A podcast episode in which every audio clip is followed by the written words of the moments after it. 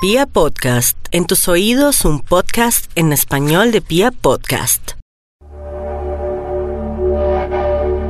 Para ustedes un especial saludo, les habla Ricardo Villalobos, eh, astrólogo. Quiero comentarles cuáles son los alcances del movimiento de cada uno de los planetas, especialmente los planetas rápidos, para este mes de julio del año 2019. Venus y el Sol fundamentalmente están en el signo de cáncer, Marte y Mercurio ya están en Leo y quiero contarles lo que esto significa para cada persona según su signo zodiacal.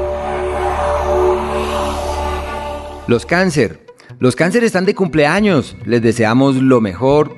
Eh, cumplir años para los cánceres, entrar en una nueva oleada energética. El primer planeta que está en su signo Venus lo que significa que su magia como personas, como seres humanos, se evidencia en los hechos. Y muchas veces uno hace cosas para estar bien o sentirse bien y nada le sirve. Los cánceres están divinamente en ese ámbito, así que deben aprovechar para eh, conectarse interiormente. Ustedes saben que el bienestar no viene de las cosas ni del entorno, el bienestar eh, proviene de la manera como nos miramos, de la manera como nos leemos, así que los cáncer deben aprovechar este periodo para decir, bueno, ahora el encanto y la magia eh, salen por cada poro eh, de mi cuerpo y tengo ese encanto que nadie tiene y es cierto, ese es un ciclo que se extiende casi durante un mes, así que es una época muy bella para los cáncer. Posiblemente deban asumir una cantidad de carga, sobre todo de orden familiar, que sientan que hay eventualidades y hay imprevistos y que necesitan estar allí prestos con el fin de poder ayudar, colaborar, eh, ser fuente de soluciones.